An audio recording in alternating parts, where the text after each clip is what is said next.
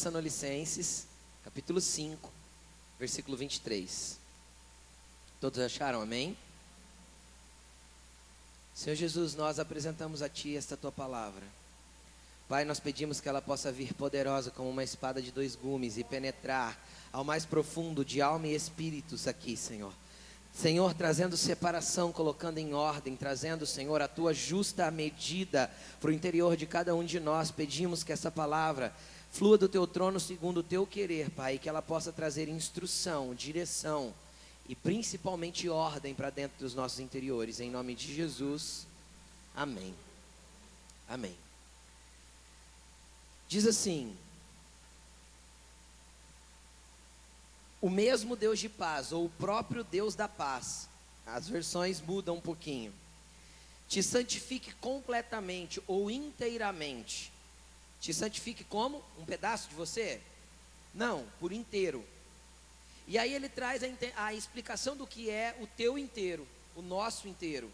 Ele diz que o nosso inteiro é que todo o nosso espírito, alma e corpo estejam preservados ou conservados, em outras traduções, irrepreensíveis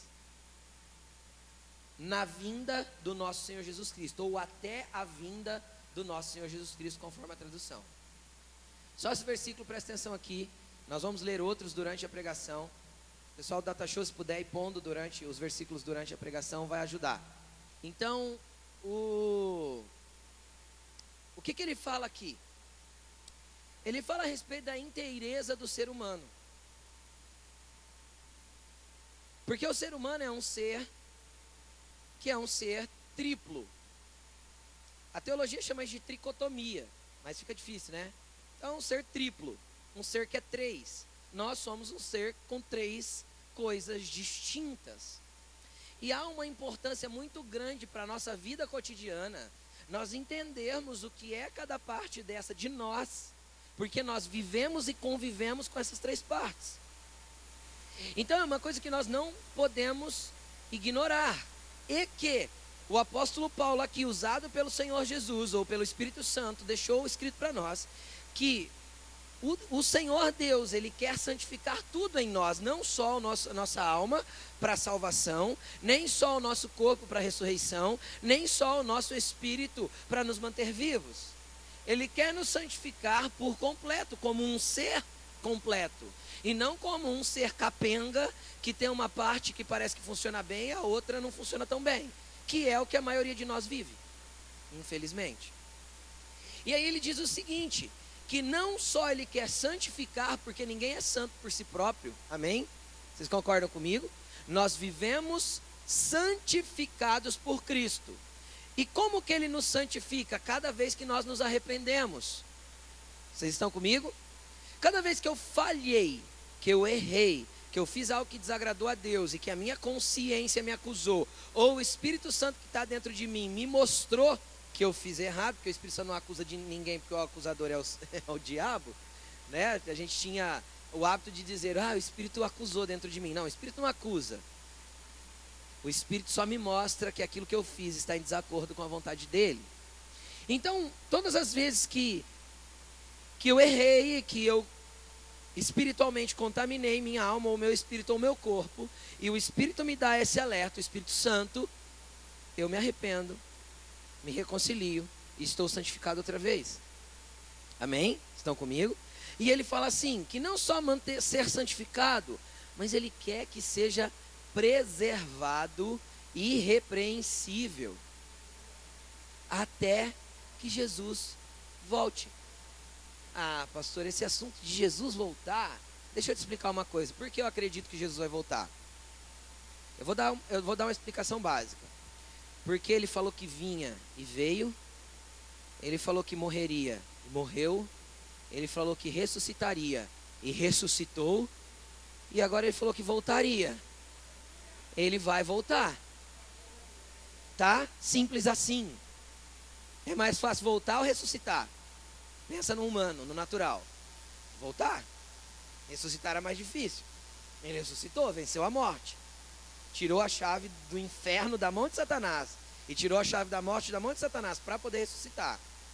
ressuscitou, está vivo para todo sempre e ele voltará. Por que ele não voltou ainda?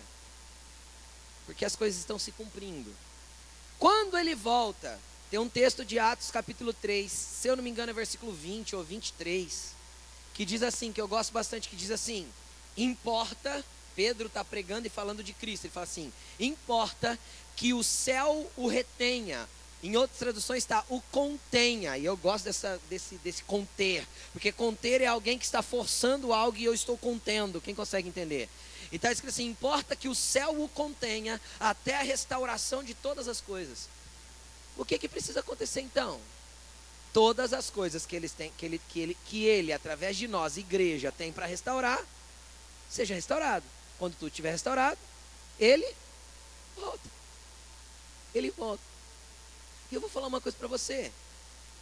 Nós tivemos durante muito tempo. Não é que nós tivemos durante muito tempo. Ainda tem. É porque existe uma linha de ensino da volta de Jesus, um ensino escatológico, que ensina a respeito de nós sermos arrebatados e levados embora daqui para sempre.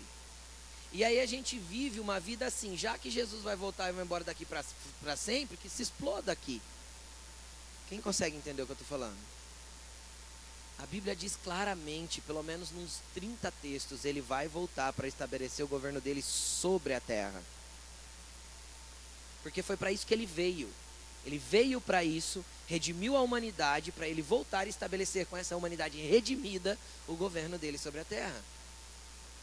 Ah, mas pastor, e o céu? Sim, você vai poder ir lá. A Bíblia diz que a Nova Jerusalém vai estar tá lá.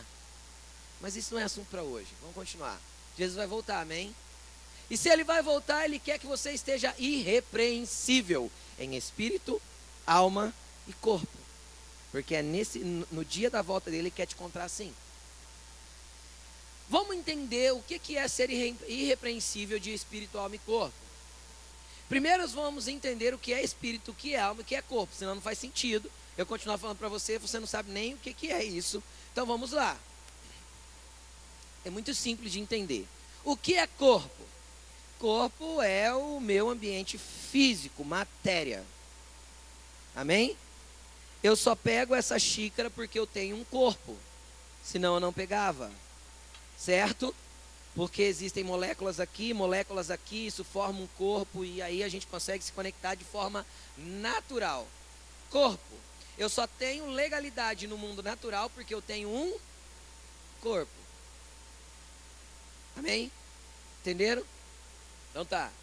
O que é teu espírito? Teu espírito, o nome já diz, não precisa de grandes coisas para entender. Teu espírito é o que te conecta ao mundo espiritual. Ninguém conecta ao mundo espiritual com a carne. Todos os homens que contam biblicamente experiências que estiveram em lugares celestiais ou em lugares espirituais, a Bíblia diz, Paulo diz assim, eu não sei se no corpo ou fora dele, ou seja, o corpo perde o sentido nesse ambiente. Quem consegue entender? Porque toda a conexão é através do meu espírito. Ele me conecta a Deus. Por que é o meu espírito que me conecta a Deus? Porque Jó disse assim, que é o sopro do Todo-Poderoso que nos gera vida. E que em Gênesis, quando Deus cria o homem, Gênesis 2, 2, 7, coloca aí no telão para nós, só para a gente ler, só para você entender.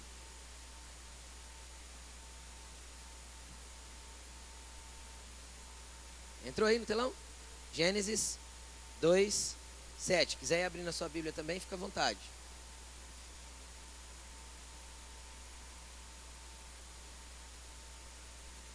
Gênesis 2,7 diz assim: ó, Então, olha no telão. O Senhor Deus formou o homem do pó da terra, soprou em suas narinas o fôlego de vida e o homem se tornou alma vivente. Na NVI está ser vivente. Na maioria das traduções está alma vivente. Eu gosto da tradução alma vivente. O que, que, é o espírito? Olha aqui o que diz. Deus, ó, começa a analisar comigo. Tudo que Deus criou, ele disse assim: haja. O que criou dele foi a palavra, a voz dele formou a criação. Se você acredita no evolucionismo, depois você chama eu no particular que eu vou te mostrar biblicamente que ele não existe. E eu vou te dar provas concretas disso. É, é, a gente estuda um pouquinho de ciência para não falar bobeira. Tá? Mas pastor, e os dinossauros? Tudo foi criado em Gênesis. Quem disse que foi, tudo foi criado em Gênesis? A Terra já existia, o planeta já existia, já existia tudo, na verdade. Deus não cria a Terra em Gênesis. Deus não cria a água em Gênesis. Tá? Ele cria, ele reforma a terra, arruma a terra e coloca o ser humano nela. É diferente. Então, ser humano pré-histórico não existe. Vamos lá, mas vamos continuar. É, é, Deus pega e resolve fazer o que ele chama de excelência da criação. É tão excelente que Salmo 8, versículo 4 e 5 diz assim, ó, que Deus nos criou, assim, ó, ó a Bíblia diz assim, ó, Salmo 8, versículo 4 e 5. Um pouco menor do que o anjo, do que os anjos, os homens foram criados. E Deus o coroou de honra e glória e, e sujeitou toda a criação ao seu governo e domínio. Então nós fomos criados um pouco menores que Deus. É assim que ele retrata a nossa criação.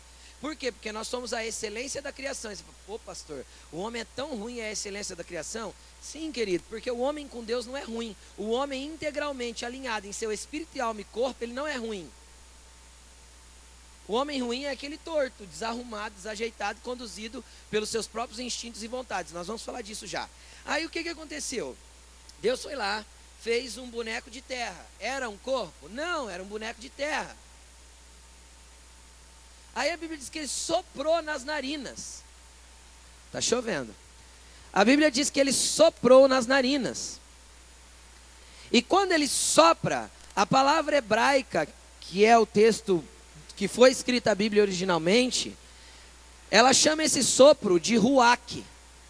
Ruach significa o sopro de Deus, ou o espírito que é soprado no interior do homem para trazer vida para ele. Entendem? Então Deus ali sopra uma porção do espírito dele dentro daquele boneco. Então a primeira porção real ali que entrou foi o espírito. E aí nós nos tornamos alma vivente e aquele corpo que era barro se torna um corpo orgânico. Amém? Vocês estão comigo? Se você duvida disso, faz uma pesquisa no Google. Se você pegar a terra, a terra, pega a terra e vê a proporção, presta atenção nisso. A proporção, eu não sei os elementos, tá, gente? Eu não sou cientista. E você pegar da terra. Pega, pega no Google, pesquisa que você vai achar. Se você pegar uma porção de terra e você olhar lá o que tem de, eu não sei os, os elementos, mas de cálcio, de potássio, de magnésio, de que mais? Ferro, é, tudo que tem lá na terra, você vê as proporções, você vai ver que o ser humano tem as mesmas proporções. Tá? Só que a gente tem 70% de água e uma vida orgânica. O resto é terra mesmo, as proporções são iguais. Entenderam? Amém? Então, o que que acontece? Como Deus criou? Qual que é o modelo original? Um espírito que gera uma alma que levanta um corpo. Não foi assim que Deus fez? Estava lá um boneco, não era um corpo. Ele sopra, o espírito entra primeiro. A alma é gerada, a alma vivente. O corpo se desperta. Então nasce uma vida. Entenderam? Amém? Estão comigo? Amém? E aí o que acontece? Deus criou assim, essa é a formatação original. Esse é o modelo original. E o que, que Paulo fala lá na frente? Olha, Deus quer vocês irrepreensíveis desse jeito. No formato que ele criou. E por que não está? Não está porque quando o homem pecou, quando Adão resolveu fazer aquilo que Deus não queria que ele fizesse, a Bíblia diz que ele foi expulso do jardim e Deus olhou para ele e falou assim: Adão, daqui para frente, cara, você vai ter que suar para conseguir extrair alguma coisa da terra para você viver. O que, que Deus faz aí? Deus mostra para ele que a partir do momento que o pecado começa a governar a minha vida, quem vai, o que eu vou sentir primeiro, não é o espiritual, mas sim o natural. Você entende o que Deus fala? Cara, agora você vai sentir canseira, fadiga, dor. Ou seja, o teu corpo vai gritar antes de qualquer outra coisa. houve uma inversão no modelo original de Deus. Vocês conseguem entender? Adão era um ser espiritual. Quando a Bíblia diz que ele andava nu, por que ele andava nu? Peladão. Porque ele tinha roupas espirituais que o cobria. Porque ele era um ser totalmente espiritual. Vocês conseguem entender? Quando ele peca, ele olha para si próprio e fala: Nossa, eu estou nu. Porque ele se vê nu e ele não se via nu, porque ele perdeu a conexão espiritual. Vocês conseguem entender? Então ele vê o corpo primeiro, o que passa a ser sensorial. Antes de tudo nele é o corpo, é a, a, a carne. Conseguem entender? Vocês conseguem entender? E aí o homem se desconectou de Deus, porque ele só se conecta pelo, pelo, pelo Espírito, e de repente quebra-se essa conexão, caiu o Wi-Fi. Entendeu? Hoje em dia é fácil explicar, tem tecnologia. Antigamente a pessoa para explicar isso. Agora você já sabe. Caiu o Wi-Fi, desconectou, tum, caiu. Entendeu? Aí o que, que acontece? Acontece que Jesus vem. E ele vem e apresenta um pai. E conecta de novo a gente com Deus. E liga o Wi-Fi de novo. Ele põe na tomada as anteninhas, acende as luzinhas. E ele liga o homem de novo com ele. Para quê? Para ter o mesmo nível de intimidade que havia no Éden, aonde Deus passeava todos os dias com Adão, não é isso? A Bíblia diz que Deus o visitava todos os dias no Éden. Correto? Deus quer te visitar todos os dias? Não. Ele não quer mais te visitar, ele quer morar em você continuamente. Por quê? Porque o pai queria uma família, por isso que Jesus apresentou um pai. O Espírito Santo queria uma habitação, eis-nos aqui, ele veio morar em nós. E Jesus queria uma noiva que está sendo adornada e preparada para ele, para que nós, na volta dele, nós nos casemos com ele como igreja. Amém? Vocês estão comigo? E aí o que, que acontece? Quando o Espírito Santo passa a morar dentro de nós, a primeira coisa que ele vai fazer é começar a mexer na estrutura. Sabe o seu celular? Quando você entra lá nas configurações que tem assim, ó, restaurar padrões de fábrica. Quem já viu esse botãozinho? Apaga tudo, não é? Não é? Apaga tudo, fica do zero. Não é isso? Aí você tem que pôr e-mail de novo, senha de novo, tudo de novo. É o que o Espírito Santo quer fazer com a gente. Entrar dentro de nós e apertar o botãozinho e dar um reset. Para quê? Para que a nossa sensibilidade inicial não seja mais a carne mas seja primeiro o espírito. De novo, como era no Éden. Entenderam? Ele quer voltar a gente para a formatação original, para aquilo que Deus criou. Ele quer dar um reset em nós. Por isso que Jesus falou assim, ó. Vocês vão lembrar desse texto. Eu não lembro onde está não. Está é, tá no Novo Testamento, nos Evangelhos, mas eu não lembro qual e onde. Tem um texto que Jesus fala assim: que quando se expulsa um demônio que estava habitando uma pessoa, ele sai, anda por, lugar, por lugares áridos, e aí ele volta para ver como estava a sua casa. Quem lembra disso? Chegando lá, se ele a encontra limpa, varrida e adornada, mas vazia. Ele entra e traz mais sete piores do que ele. Quem lembra desse texto? Jesus falou isso. Jesus falou isso que, que Jesus está falando? Para o espírito maligno sair, o Espírito Santo entrou. Vocês estão comigo? Quem varreu, limpou e ornamentou a casa? O Espírito Santo, onde está lá, hein? Lucas 11, 26. Tá esse texto que eu falei. Algum curioso quiser anotar, pode anotar. É... Por que, que a casa estava limpa, varrida e ornamentada? Decorada. Porque era a habitação do Todo-Poderoso. Só que de repente a pessoa não quis mais o Todo-Poderoso dentro dela, não quis o Espírito Santo, ela deixou vazio e deixou brecha para o inimigo de novo. Vocês estão comigo? Quem varreu? Quem limpou? E quem pôs em ordem? O Espírito Santo voltou à formatação original. Porque Satanás só larga bagunça. Entenderam?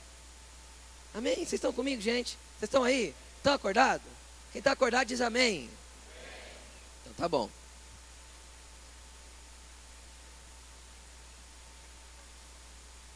Aí o que acontece? O Espírito Santo, ele quer entrar dentro de nós e ele quer começar por ordem. Ele quer começar a organizar e fazer com que nós nos tornemos pessoas espirituais. Amém? Amém? Vocês estão comigo? Seres espirituais, porque é isso que nós fomos criados para ser. Agora eu quero falar um pouquinho da, da deturpação que o pecado, que o engano, que o erro causa nas nossas vidas e como nós somos carne, alma e espírito por último. Presta atenção. O que é a manifestação dos desejos carnais? Primeiro eu quero fazer você entender uma coisa. Todo desejo carnal é ilícito, é pecado? Sim ou não? Não. Não é. Vou te provar isso. Quem se, já sentiu fome hoje, levanta a mão. Fome não é um desejo carnal? Hã? É ou não é? Quem precisa de comida? Sua, sua alma? Não, seu corpo. Correto? Então, fome é um desejo carnal. Vocês concordam comigo ou não? Então, nem tudo que é carnal é ruim. Então, cuidado quando você olhar para alguém e falar assim: você é carnal, irmão. Nem tudo que é carnal é ruim. Né? eu posso ter uma vida carnal santificada. O corpo não tinha que ser santificado também? Vocês estão entendendo comigo ou não? Então tá, comer é pecado? Não, comer muito. É. É. Chama glutonaria. Deus diz que é errado. Por quê? Porque não santifica o corpo. Porque não deixa o corpo irrepreensível. Pelo contrário, deixa todo desordenado, cheio de diabetes, colesterol, gordura no fígado, deixa o negócio todo rebentado. Isso é um corpo irrepreensível? É ou não? Não. Entenderam? Então comer é pecado? Não. Comer errado e demais? É. É, e é o pecado que mais tem no meio dos crentes. Quem já ouviu o ditado mais ridículo que é? Crente não bebe, não fuma, mas come, hein? Vai se converter. Vai entender a palavra de Deus na sua essência completa. Deus não quer um corpo desajustado, está escrito que é um corpo irrepreensível, que esteja sendo degradado pela idade, e não porque eu matei ele antes do tempo. Amém? Vocês estão comigo? Então, outro exemplo muito claro, que Paulo deixou isso muito expresso. É errado ter desejo de sexo? Não. Desde que seja dentro da concepção que Jesus ensinou, numa aliança, dentro de um casamento. Então é errado ter desejo sexual? Não, não é. Ai, pastor, eu quero me eu quero me santificar e aí eu não vou mais ter relacionamento com a minha esposa ou com o meu marido. Ah, vai se converter. Isso não te deixa impuro, nem tira a sua santidade, desde que seja dentro de uma aliança. Amém? Então comigo? O que que Paulo falou? Todo pecado é fora do corpo, mas quem comete pecado sexual peca contra o seu próprio corpo. E por que o pecado sexual é contra o próprio corpo? Porque todas as vezes que nós temos um contato sexual, nós temos uma conexão e uma um pacto que é feito num relacionamento sexual. E um pacto que envolve não só o seu corpo, mas também a sua alma. Nós vamos falar de alma daqui a pouco, eu vou entrar nessa área de novo. Então o que, que acontece? Jesus quer o nosso corpo santificado e íntegro.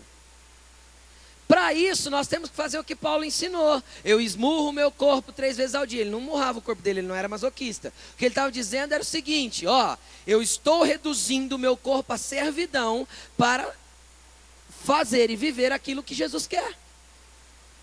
Todos os instintos naturais do meu corpo, eu vou limitá-los à vontade de Deus, para que eu possa honrar o Senhor que eu sirvo. Estão comigo?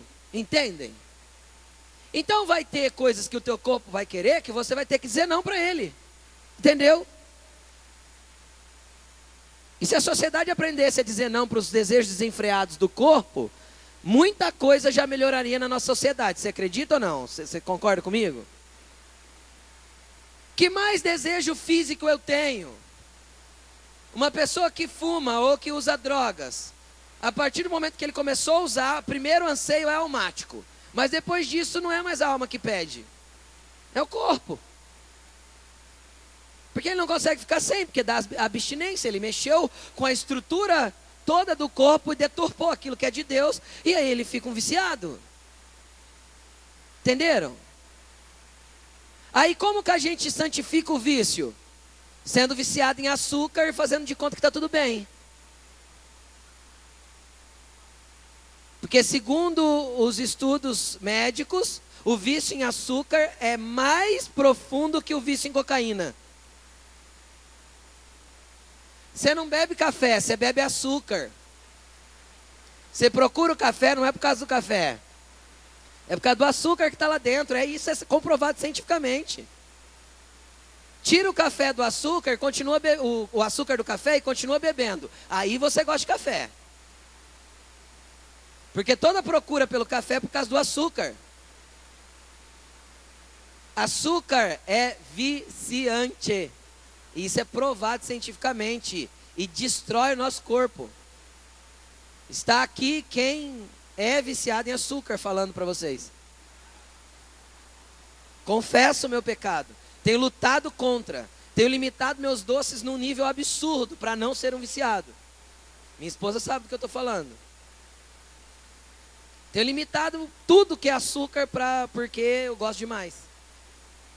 Agora pergunta para ela se já não teve dia que eu fiz jejum de doce, de açúcar e que não me deu abstinência. E no terceiro dia eu olhei para ela e falei assim: eu não aguento ficar sem alguma coisa doce. Minha boca tá seca, tá ruim. Que que é isso? Ser sincero. Como chama isso? Vício. Abstinência. Meu corpo não está sendo irrepreensível diante de Deus. Amém? Estão comigo? E ele quer tornar tudo conforme o modelo que ele criou. Tinha açúcar lá no Éden? Hã? Tinha frutose, come a maçã, come a banana, né? Não é assim? E tira o açúcar bom das coisas. Era isso que assim que Deus criou. No maior problema, na minha opinião, no grande mal da nossa, da nossa sociedade moderna. Os problemas da alma. A maioria das pessoas, inclusive aqueles que nominalmente se dizem cristãos, porque ser cristão é fácil, andar com Jesus é outra coisa. Certo? Vir na igreja, ter uma religião é uma coisa. Caminhar e andar com Jesus é outra completamente diferente. Tá? Então não estou falando de religião, estou falando no contexto geral da humanidade. O problema da nossa sociedade, principalmente aqui para nós, são os problemas da alma. Nós temos muitas pessoas, ou a maioria delas, que se movem apenas pelos conceitos, anseios, desejos e traumas da alma. Como assim, pastor? Cara, por que nós temos tanta depressão nesses dias? Síndrome de pânico. Por que nós temos tanta angústia? Uma solidão cheia de gente em volta. Quem já sentiu solidão cheio de gente em volta? Um monte de gente já sentiu isso. Está lotado de gente em volta, tá solidão, sente solidão, um vazio, um negócio ruim. E a maioria das nossas decisões e daquilo que a gente faz, pensa, deseja, é baseado na nossa alma. Por quê? Porque eu expliquei, o corpo me conecta com o mundo natural, o espírito com o mundo espiritual. E a alma? A alma é o centro dos meus sentimentos, das minhas emoções, é o meu psique, o meu intelecto e os meus sentimentos, é mente e coração. E aí? Aí quase tudo que eu faço eu sinto, ou eu penso. Eu não sujeito a alma ao governo do Espírito. Vocês conseguem entender? Eu não sujeito a alma ao governo de Cristo. Tudo eu sou impulsivo. A ansiedade é um mal nos nossos dias. É um mal. E a ansiedade é um desespero da alma para saciar alguma coisa que não está entendendo o que é. Por quê? Porque nós estamos fora da formatação original. A alma domina, e o problema é que muito da alma entrou na igreja, e o que tem de cristãos almáticos hoje é um absurdo. Pessoas que sobem aqui e não pregam pelo espírito, pregam, pregam pela alma. Aquilo que a alma está sentindo, ele derrama e lambuza as pessoas de alma. Crente almático, eu falo crente no sentido genérico, tá bom? Pessoas que frequentam igrejas e são almáticos. Vão entregar recado para as pessoas falando em nome de Deus, quando é a alma delas gritando querendo que alguma coisa aconteça, querendo manifestar alguma coisa e fazer acontecer alguma coisa que não tem nada a ver com Deus e nem com uma orientação do Espírito. É puro desejo de alma.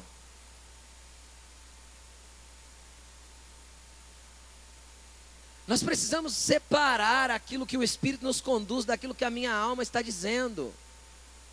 Porque existem situações na vida que a nossa alma se angustia sim, é natural. Como assim? O dia da perca de um ente querido, não tem angústia? Dor. Isso é natural acontecer. A Bíblia fala que tem um tempo para o luto. Existe um período para eu superar o luto e continuar. Então existem coisas que afligem a nossa alma. Existem situações que fazem a nossa alma se angustiar dentro de nós. Mas qual é a orientação do salmista? Por que estás abatido, a minha alma? Por que se angustia dentro de mim? e espera em Deus, você ainda o louvará. Entenderam? A nossa, como o salmista falava isso, como, como o salmista dizia isso, ele dizia do espírito dele falando para a alma dele. Era o espírito mostrando um governo ali, vocês conseguem entender? Minha alma, eu estou vendo que você está angustiada, mas não vai ficar assim. Vai passar. Porque o nosso espírito está conectado a Deus. Deveria estar. Então tem dia que a nossa alma angustia, o que nós não podemos fazer? Misturar a nossa alma e dizer que é coisa de Deus. E a gente faz muito. Muito. Já teve dias de eu subir aqui com a minha alma angustiada? Sim. Não poucas vezes. Qual que é a minha oração? Jesus, não, eu não vou misturar o que minha alma está sentindo com aquilo que teu espírito está ministrando ao meu espírito. Porque eu preciso liberar sobre a sua vida aquilo que o Espírito quer e não o que minha alma está falando.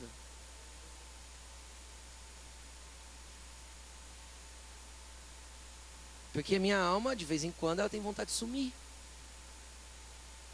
Sumir. Não aguento mais gente.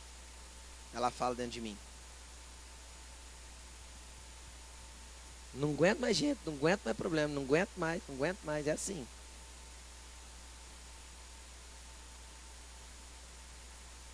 Tem dia que eu pareço, pareço um, um, um servidor web. Como assim? De repente, aquele dia, todo mundo resolveu pôr um cabo USB em mim e tirar a coisa de mim de uma vez, sabe? É verdade. É um monte de pepino tudo num dia só. Todo mundo quer que resolva alguma coisa, todo mundo pedindo alguma coisa, todo ministério querendo algo. Parece que pluga aquele monte de cabo. Ah! A alma grita. Por isso que nós temos que estar alinhado com a vontade de Deus em ordem. Entendem? Por quê? Porque senão nós vamos andar desenfreados, almáticos. E eu vou te falar: quanto mais nós cedemos para a nossa alma, mais para o buraco emocional nós vamos. Entendeu? É uma angústia que se transforma numa dor profunda, que se transforma numa depressão, que se transforma numa depressão profunda, que se, se torna um suicídio. O que, que, é isso? Alma. Alma desalinhada, des, desconectada de Deus, desconectada do mundo espiritual, desconectada daquilo que é a única fonte de vida para sua alma. O Espírito de Deus é a presença do Senhor Jesus Cristo dentro de você.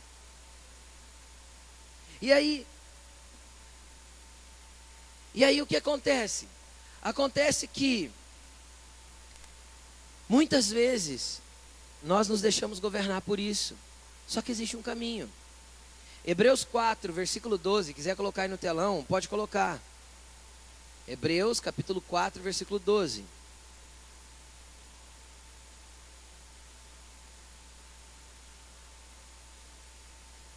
Entrou aí? O que, que diz aí, ó? Porque a palavra de Deus é viva e eficaz, mais penetrante do que uma espada de dois gumes.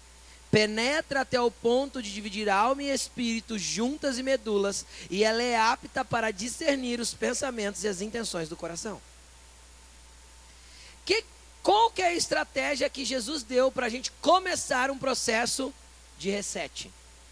De restaurar os padrões originais? Mergulhar na palavra que é a espada do Espírito. Então eu me conecto com o Espírito Santo, me conecto com a palavra de Deus, e ela começa a entrar dentro de mim como uma espada afiada de corte dos dois lados, e ela começa a dividir alma e espírito. E por que dividir alma e espírito? Porque quando eu sou governado pela alma, meu espírito, presta atenção nisso aqui que você vai se encaixar nisso, ó. A sua alma sufoca o teu espírito e ele não consegue se conectar com Deus, porque é a tua alma que governa. E aí ela cede para todos os desejos do seu corpo.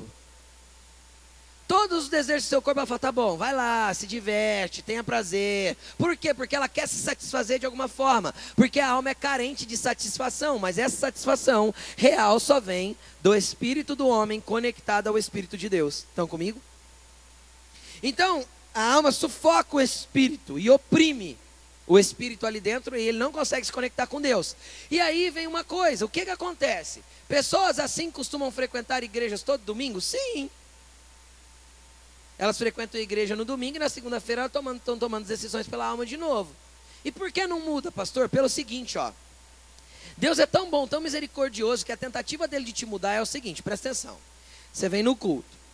Aí começou o período de louvor ou de adoração aqui. Você começa ali tentar se conectar com Deus. Na verdade, você já devia vir conectado, andar conectado, tipo assim, Sabe aquela, aquela, aquela internet GPS RED, aquela que não carrega nem WhatsApp? Ou quando você vai num lugar que não tem 3G, nem 4G, nem 2G, nem 1G e meio, não tem nada. Você fica desesperado procurando Wi-Fi? Quem já ficou assim? Ah, que mentira, vocês não levantaram a mão. Quando você fica sem internet móvel, você fica desesperado procurando Wi-Fi sim, que eu sei que você fica. Aí Tem gente que anda assim. Porque Deus é uma conexão Wi-Fi constante, ininterrupta, sem queda e com muitos terabytes de velocidade. Entendeu? Com o teu espírito. Teu espírito é a anteninha que recebe. Entendem? Aí o que, que acontece? Acontece que quando você vem num ambiente como esse, e algo, uma adoração genuína começa a subir, você está num lugar onde é um portal espiritual, onde esse sinal é amplificado de diversas vezes. Por quê? Porque do teu lado tem uma pessoa conectada com um sinal muito forte. Você consegue entender ou não? Aí sabe quando você compartilha a, a, a internet do seu celular? Ficou fácil de entender, né? Então emana esse sinal aqui, porque Deus está na vida de muitos. Então você está ali com a sua alma toda dominando o seu corpo, é a tua alma que governa, é a tua alma que manda em tudo. Todos os seus desejos emoções você cede. É, você fala o que quer na hora que quer. Isso é assim mesmo. Eu sou bocuda. Eu falo o que quer na hora que quer. Isso é tua alma te governando. Isso não é o que Deus quer para você. Entendeu? Aquele, aquele cigarro que você acende no fim do dia para ter prazer. É a tua alma que precisa de um prazer tolo desse. Ainda que está detonando seu corpo. Entenderam? É toda a alma que pede. É toda a alma que grita. E aí a alma está governando, aí você chega num lugar desse. De repente você está cercado de, de, de, sinais amplificados perto de você, porque Deus está neste lugar. De repente, teu espírito ganha força e ele rompe esse sinal. Então você sente alguma coisa. Ou uma sensação boa, um sentimento de paz, um ripiozinho. Entende? Vocês entendem o que eu estou falando, né? Acho que todo mundo já sentiu isso uma sensação de, de um prazer diferente. Nossa, que ambiente bom. Parece que tem um negócio diferente tal. O que, que aconteceu? Foi só o seu espírito que conseguiu ganhar um pouquinho de força, vazar todas essas angústias e dores e traumas e, e, e governo da tua alma e se conectar com Deus um pouquinho. Só que aí, a gente mantém forte aquilo que a gente alimenta. Entenderam? Aí eu saio daqui e paro de alimentar o meu espírito. O que, que vai acontecer? Minha alma vai voltar para o governo. E a minha vida vai ser a vidinha medíocre que eu levo semanalmente, toda semana. Medíocre, medíocre no ambiente espiritual. Você pode até ser bem sucedido financeiramente.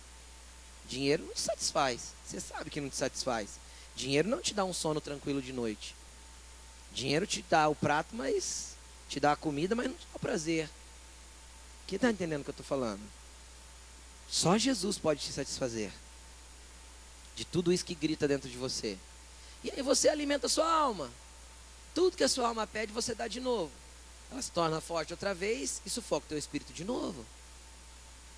Então o que, que nós temos que fazer? A palavra de Deus é viva e eficaz e ela penetra até o ponto de dividir alma e espírito. Formatação original. Entendeu? Formato original. Ela separa um do outro. Por, por quê? Porque a palavra é a espada do espírito. Quando a palavra entra, ela não entra só como palavra, como conhecimento natural. Ela entra como revelação do Espírito Santo dentro de nós, mexendo tudo dentro do nosso interior. Você vai passar a ser aquilo que você não era. E sabe por que tem muita gente que reluta em se transformar e deixar Deus transformar? Porque tem medo daquilo que vai se tornar, porque prefere ser o que é. O homem reluta em mudança. Eu já conversei com pessoas que falaram assim, pastor, sabe por que eu não me entrego para Deus? Eu falei, não, não sei, porque é panguice não se entregar para Deus. Por que você não se entrega para Deus? Porque eu tenho medo daquilo que eu vou ser. Eu não sei quem eu vou me tornar. Não tem como ser pior. É Deus te governando e te transformando. Entendeu? Pior do que você tá. Tiririca. Pior do que tá, não fica. Entendeu? Não vai ficar, só vai melhorar. Deixa Jesus começar a mexer aí, cara. Tudo que Jesus veio fazer. É, Jesus veio na terra para formar a igreja? Sim ou não? Não. Para formar religião? Não. Para fundar o cristianismo? Não. Jesus veio na, igreja, na terra por causa de você, por causa de mim, por causa de nós. Foi por isso que ele veio. E aí ele juntou nós e falou assim: ó, vocês juntos chama igreja. Entendeu? Igreja não é lugar, não é cadeira, não é salão, não é parede, não é isso aqui, não é isso aqui. Igreja é nós. E se nós sairmos daqui e formos ali para o canteiro central da Morchia, é igreja ainda? É, é igreja ainda. Qual que é a diferença de lá para cá? Nós teríamos tomado chuva aqui não. Entendeu? Isso aqui serve nós. Entendeu? Não serve Deus. Isso aqui não é santo. Isso aqui não é santo. A cadeira que você senta não é santo. O microfone que eu falo não é santo. Porque tem gente que acha que é. O púlpito não é santo. Entendeu? Quem é santo? Nós, santificados por Ele. Entenderam? E isso aqui serve quem? Eu, eu que uso. E a caneca serve quem? Eu. E o ar-condicionado? Nós. E a cadeira? Você. Entendeu? Coisas servem a gente. A gente serve uns aos outros. Juntos servimos a Deus. Entenderam? Tem, não tem muito segredo. É tipo, é simples, mas a religião complicou tudo. A, a, religião santificou algumas pessoas mais do que outras, como se Jesus tivesse filhos prediletos. E a Bíblia diz que ele não faz acepção de pessoas. No amor, claro.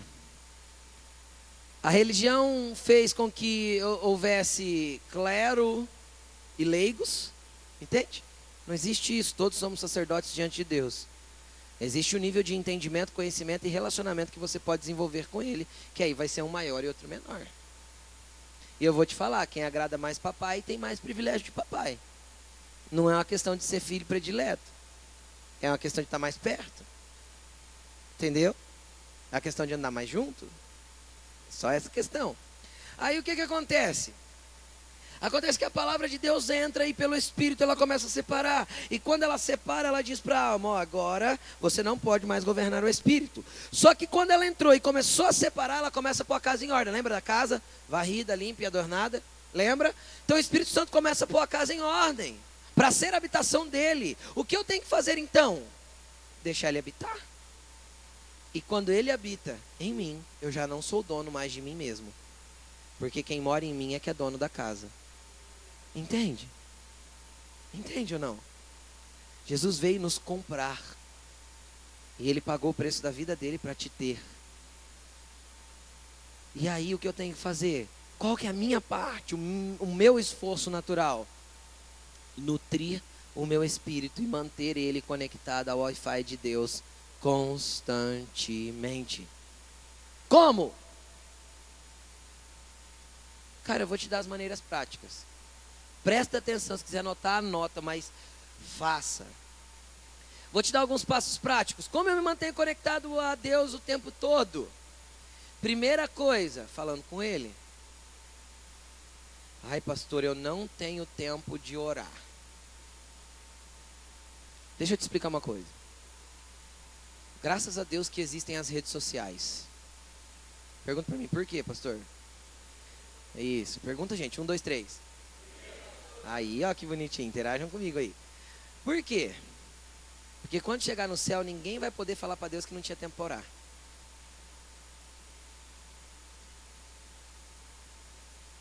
Vocês concordam comigo ou não?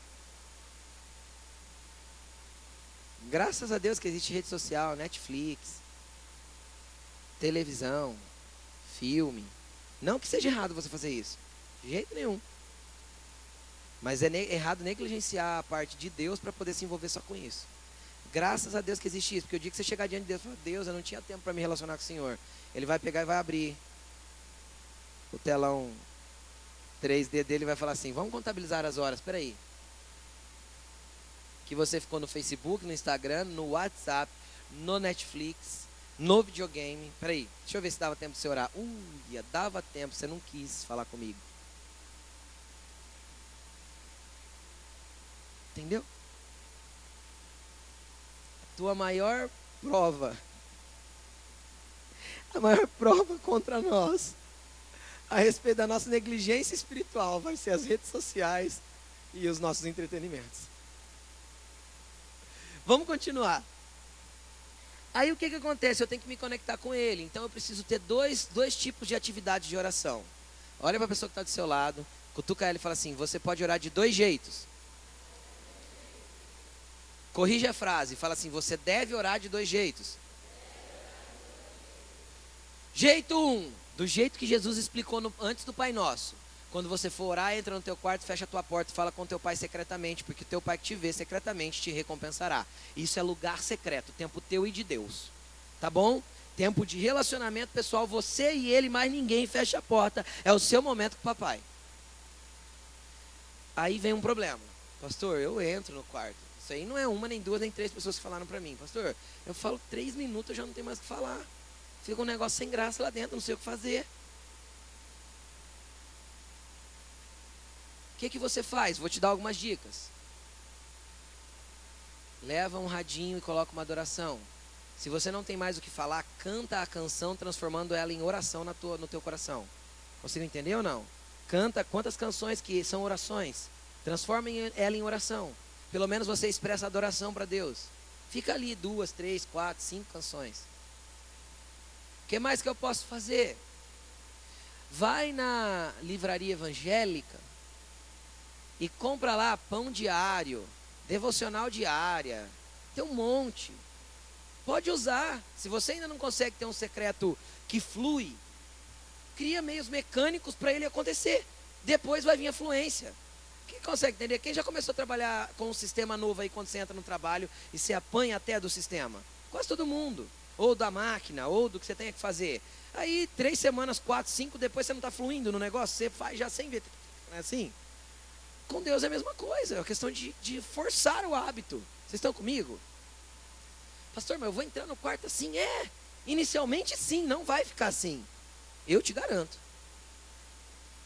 Não vai ficar assim. Se você entra lá por causa de Jesus, não vai ficar assim. Tá? Aí você usa aí uma devocional diária. Lá tem uma palavra para você ler, tem uma oração às vezes para você fazer. Usa aquela oração. Mas pastor, vou ler uma oração? Mas se você não consegue orar ainda, o leia. É melhor que você leia do que você não ore. Vocês estão entendendo? Pare um pouquinho e fala para Jesus, Jesus fala comigo. E fique em silêncio. Ou escutando uma canção lá no fundinho, se você gosta ou não. E espere ele falar, quem sabe ele fala. Ele costuma falar, viu? Ele é ansioso para você, para que você o ouça. Por quê? Porque ele diz que as ovelhas dele ouvem a voz dele e obedecem. Amém? Estão comigo? Tá, e qual que é o outro tipo? Esse é o tipo de oração 1, um, secreto. Qual que é o outro tipo de oração? É a oração cotidiana. Aquela que você está andando e falando com ele, dirigindo e falando com ele, trabalhando e falando com ele. Pode ser só em pensamento, pode ser balbuciando. Entenderam? Você está ali conectado, falando com Jesus. Onde você para, faz alguma coisa que você tem que focar o seu cérebro lá, de repente você volta e, e volta a falar com ele, entendem? É manter uma conexão constante com ele. É possível? Claro que é possível. E nós devemos manter isso. Se você tem o dom de línguas e fala em línguas, fale em línguas. Entendeu? Está trabalhando, está falando em línguas no teu espírito, sem parar. Por isso que Paulo falou: orai continuamente, orai sem cessar, orai todos os dias, em todo o tempo, no Espírito. Não está escrito isso? Edifique a vossa, Judas, versículo 20, edif, 20, acho que é, é, edifique a vossa santíssima fé, orando continuamente no Espírito. Eu edifico a minha fé quando eu oro continuamente no Espírito. Entenderam? Minha fé cresce. Por quê? Porque eu me mantenho conectado. O sinalzinho está, ó, indo e vindo, indo e vindo, indo e vindo. É download e upload, sem parar. Amém? Download das coisas de Deus e upload daquilo que é ruim da tua vida indo embora. Mantenha um relacionamento constante. Você vai alimentando seu espírito. Tua alma, a hora que tua alma gritar, que vai ser, o que, que você vai fazer? Fica quieta, alma. A hora que você tem vontade de enforcar um, xingar o outro, matar alguém. Né? A gente sente isso de vez em quando, não sente? Muita raiva, muita ira. Vontade de xingar o cara que fechou você no trânsito. O que você vai falar para sua alma? Fica quieta. Você não vai fazer o que você quer. Aqui quem governa é o Espírito de Deus ligado ao meu espírito. Entendeu? E aí, o que mais que eu vou fazer? Ler a Bíblia. Pastor, eu leio e não entendo nada. Eu sei. É normal. O que, que eu faço, pastor? Primeiro, pega uma linguagem fácil, NVI. Ou uma linguagem é, NTLH. NVI é melhor. Nova versão internacional. Leia. Leia o Novo Testamento. Não leia o velho, não. É mais, é mais complexo para entender o velho. Aí você lê uma vez, não entendeu direito, lê de novo. E daí, a hora que você lê umas duas, três vezes, você já está entendendo muito bem. E as coisas estão começando a fluir de dentro de você. E você está começando a ter revelação daquilo que está escrito ali. É por isso que a Laine pregou semana passada sobre estar focado. É por isso que a, o Senhor deu a palavra para a Laine esse ano. O reino de Deus é tomado, desde o dia de João Batista, o reino de Deus é tomado à força. Porque tem coisas que nós temos que colocar no natural e manter algo em ordem. E aí o que, que acontece? Aí a minha alma não vai governar mais. Meu espírito vai estar no formato original de Deus. Então, o mesmo Deus de paz, que te santifica completamente, vai conservar irrepreensível, irrepreensível teu espírito, tua alma e teu corpo. Para quê? Para o dia da volta dele. Entendeu? Para o dia que ele voltar. E o que mais que eu posso falar para você? Abre aí em Gálatas 5:25. Gálatas 5:25. Olha o que diz aí, que legal.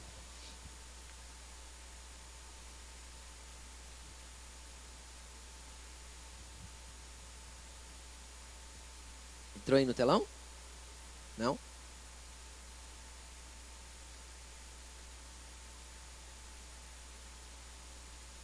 Amém? Diz assim, ó.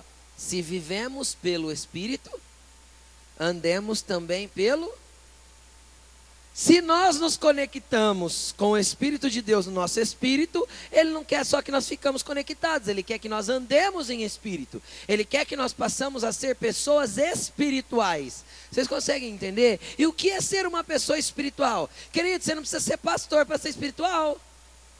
Você entendeu? Você não precisa, sei lá. ser religioso, ser sacerdote, ser o que, sei lá, que você quer chamar, para ser espiritual. Eu posso ter no meu trabalho e ser uma pessoa espiritual. E ser uma pessoa espiritual não é ser uma pessoa chata. Tem um monte de gente que acha que é espiritual, mas é a alma dele tentando mostrar que ele é melhor que o outro. Ele se sente presunçoso porque ele se acha espiritual. Eu vou te mostrar porque isso acontece, porque já estava escrito, olha o versículo 26. Dá para colocar o 26 aí? Não sejam o quê? Quem é, que é o presunçoso? É aquele que acha que é melhor que os outros porque é um ser espiritual. Oh. Você não entende, querido. Eu sou de Jesus, você é ímpio. Ah, vá se converter. A gente não precisa ser presunçoso porque é um ser espiritual. E nem conversar só de coisa de Deus, porque senão a gente fica chato também. Você gosta de futebol? Pode conversar de futebol. Ele não pode ser um ídolo no teu coração. Entende? Tudo que toma o lugar de Deus no teu coração é um ídolo. Entenderam? Um ídolo não é só aquele feito com mãos humanas, do jeito que a Bíblia diz. O ídolo é tudo aquilo que toma o lugar de Deus no meu coração. Teu filho pode ser teu ídolo. Se ele tomou o lugar de Deus no teu coração, teu namorado, tua namorada, teu carro, teu trabalho, teu dinheiro, ele pode ser um ídolo para você. Se ele tem mais valor do que Deus no teu coração, isso é um ídolo. O que ele está falando? Não seja presunçoso. Você está andando em espírito? Seja gente. Entenderam? E o que, é andar em espírito? Teu amigo de trabalho do teu lado reclamou que está com dor de cabeça. Antes de você oferecer a Neusaldina, Oferece uma oração. E se você é uma pessoa espiritual, cara, posso orar por você? Se você for um cara legal, ele vai falar, mano, ora aí. Vai lá. Entendeu? Agora você for aquele chatão religioso, ele vai falar, não, pode deixar, não precisa orar não, tem, eu vou tomar remédio. É ou não é verdade? Então seja uma pessoa. Gente, é gente, tá bom? Entende? Ser uma pessoa espiritual não transforma você num alienígena. Você não precisa ficar no teu serviço, uma misericórdia. Glória a Deus. Você quer se mostrar. Entende o que eu estou falando? Só para mostrar que tem uma linguagem crentez. Ou evangeliquez. Misericórdia, aleluia. Louvado seja Deus. Deus é fiel. Não precisa disso. Precisa? Precisa. Então ele está falando, não seja presunçoso provocando uns aos outros e tendo inveja uns dos outros. Ande espiritualmente. Seja um ser espiritual.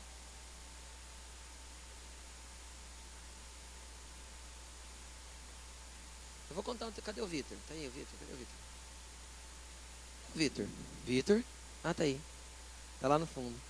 O Vitor contou uma experiência que ele teve sábado. Vou contar teu testemunho, tá bom? Ele sabe que toda vez que ele me conta eu uso as coisas dele. Vitor é meu filho, tá, gente? Ah, sábado ele foi fazer aula de violino, que ele faz aula de violino. E a professora é budista. É isso? Não, né? Mística, sim. Tem um pouco de misticismo. Ela é um pouco de tudo, assim, sabe? Aquela pessoa que, tipo, né? E aí ela falou assim, ai, que dor nas costas. E o Vitor olhou para ela e falou assim, posso orar por você? Ela falou assim, ora. E ele pôs a mão nela e orou. Aí ela falou assim, ele perguntou, melhorou? Ela falou, ah, uns 20%, 30%. Falou assim, ah, vamos orar mais uma vez então. Olha lá, então vamos. Aí ele orou de novo. Aí sabe o que ela falou para ele? Nossa, eu senti assim, um, uma fluência, né? Uma energia. Uma energia assim, gelada saindo de você e entrando em mim.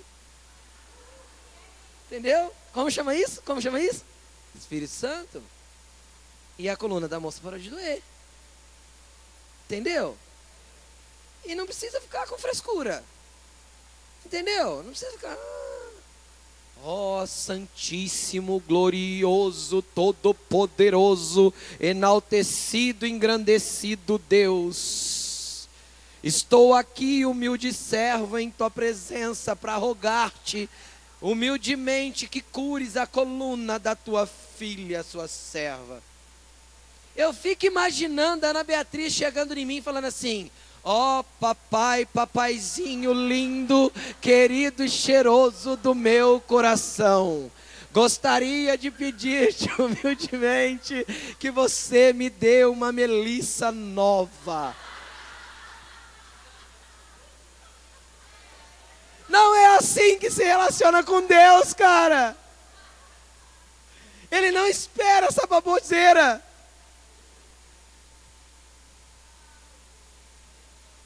Você, entendeu? Porque sabia começa a fazer isso, eu dou um tapa na orelha dela, vá direito, menina.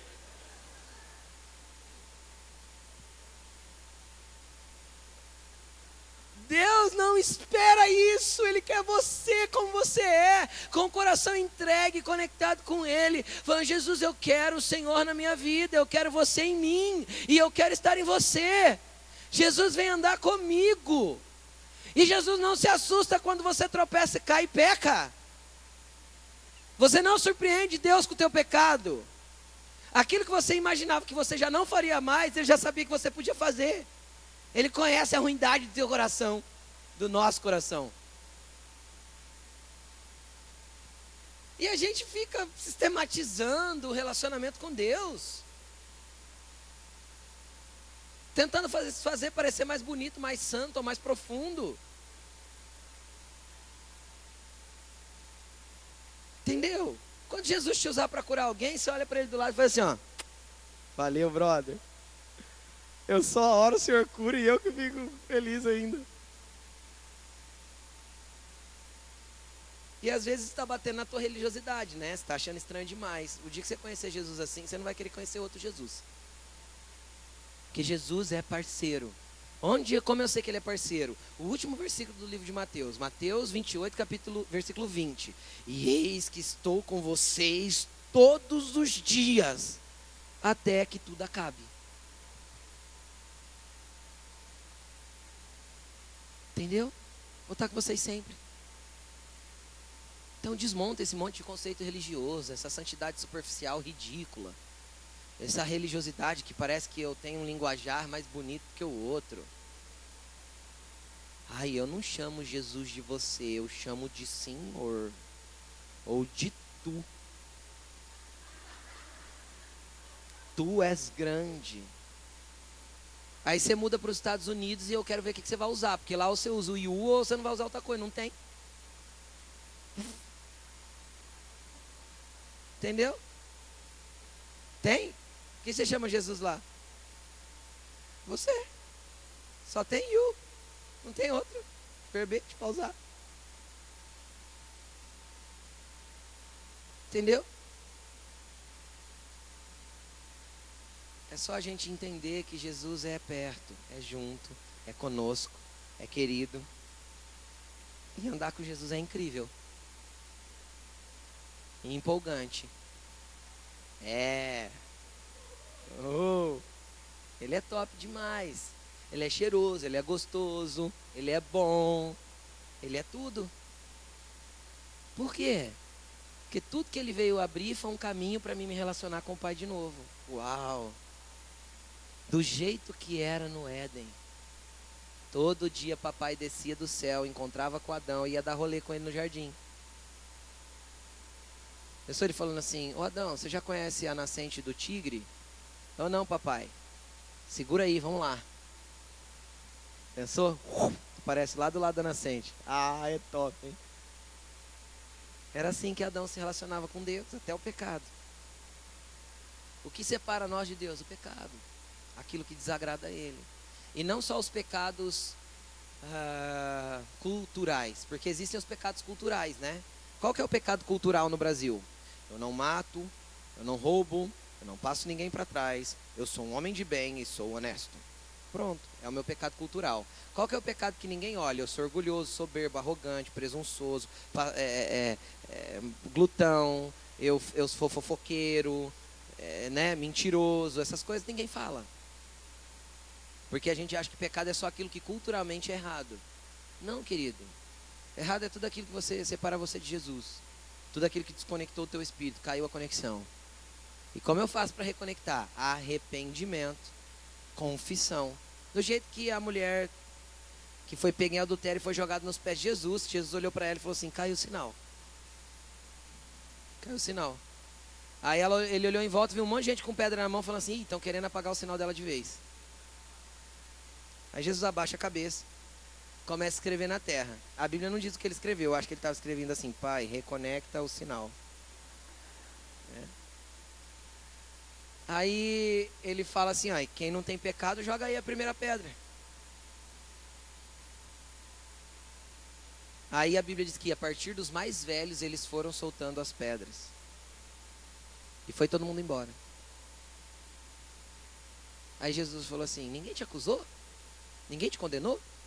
Ela fala: Não, falou, nem eu te condeno.